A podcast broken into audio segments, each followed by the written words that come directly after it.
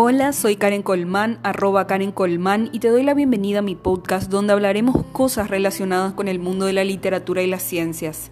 Sí, ciencias y literatura y todo lo que se cruza en un solo lugar. Hoy se celebra el Día de la Mujer en Paraguay. Séntate conmigo y escúchame, vamos a hablar del por qué el feminismo no es igualitarismo.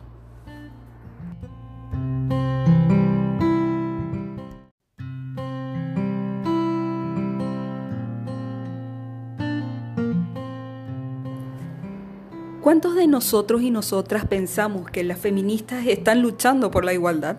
El día de hoy se suscitaron debates interesantes en el cual muchos hombres prefieren definirse como igualitaristas antes que feministas.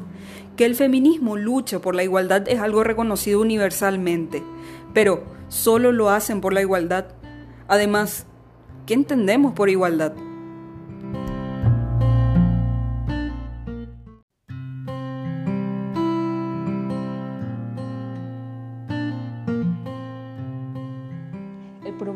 Definir el feminismo, sino la igualdad. La igualdad de derechos como ciudadanos no tiene un movimiento en sí, porque es un sistema político, es el espíritu mismo del sistema democrático. Así que me puse a preguntar a las personas que se consideran representantes de este movimiento igualitarista, ¿qué es la igualdad? Y respondieron con unos principios feministas bastante tibios como la igualdad salarial, la igualdad de oportunidades sin desigualdad de trato o discriminación positiva, el individuo como único responsable de su propio fracaso y sobre todo la adaptación de las mujeres a la actual jerarquía laboral, donde el puesto de trabajo es lo primero. La igualdad toma el status quo masculino como patrón para que las mujeres puedan alcanzarlo. Todo eso me parece más que genial dentro de todo, ¿verdad?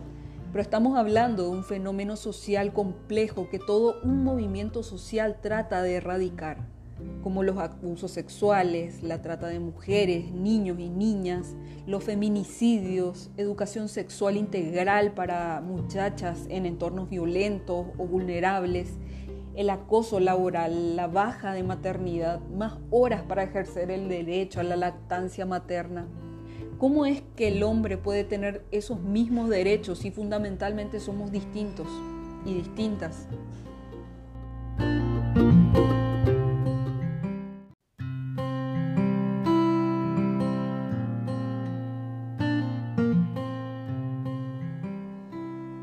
Se nos trata distinto y tenemos derechos distintos en la ley porque somos distintas.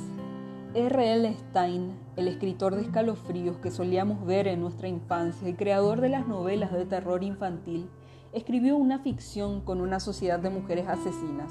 No se me asusten. Eh, le pareció interesante crear una sociedad matriarcal. De hecho, las primeras cooperativas fueron de mujeres por esa razón. Colaboramos entre nosotras.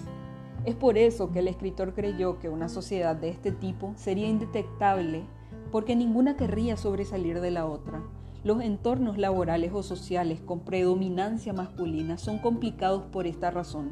Son altamente competitivos, llenos de testosterona, de tener un gran nombre por sobre los otros y cuando una mujer entra en el juego es tratada como una revista o una solterona. ¿Cómo podemos pedir la igualdad en un entorno que se mide por las necesidades de competencia masculinas?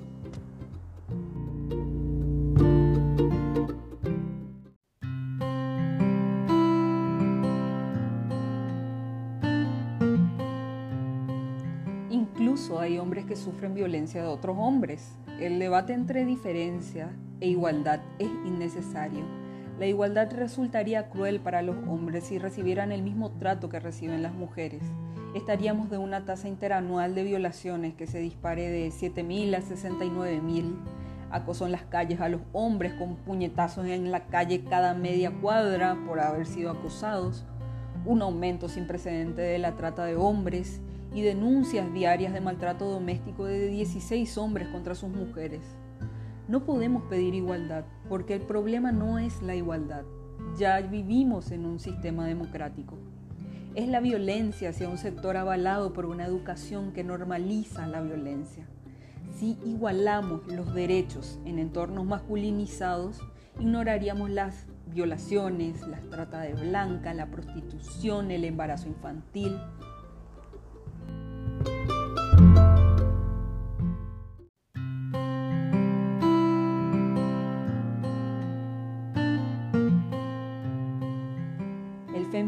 Como yo lo entiendo, no es un sinónimo de igualitarismo, ni de progresismo, ni de paridad, ni siquiera de justicia. El feminismo es feminismo. No todas las mujeres son feministas, ni todas las feministas son iguales. Es un movimiento con múltiples voces y yo solo soy una más de la mitad de la población mundial. Pero llamar igualitarismo a estar en contra del embarazo infantil que solo puede sucederle a niñas, estar a favor de los derechos en el embarazo y la lactancia, estar en contra de la venta de cuerpos feminizados, la prostitución, implica esclavitud y su regulación ni siquiera se puede discutir.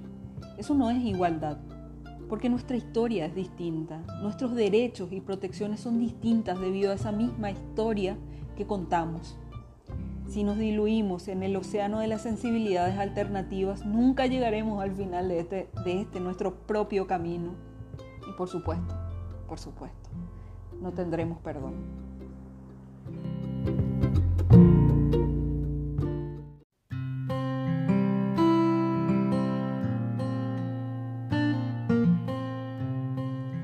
Bueno amigos y amigas, espero que les haya gustado este encuentro. Les dejo en la caja de descripciones el podcast en Spotify y mis redes sociales por si quieran seguirme. Suscríbanse si les gustó y les dejo con su café. Un abrazo.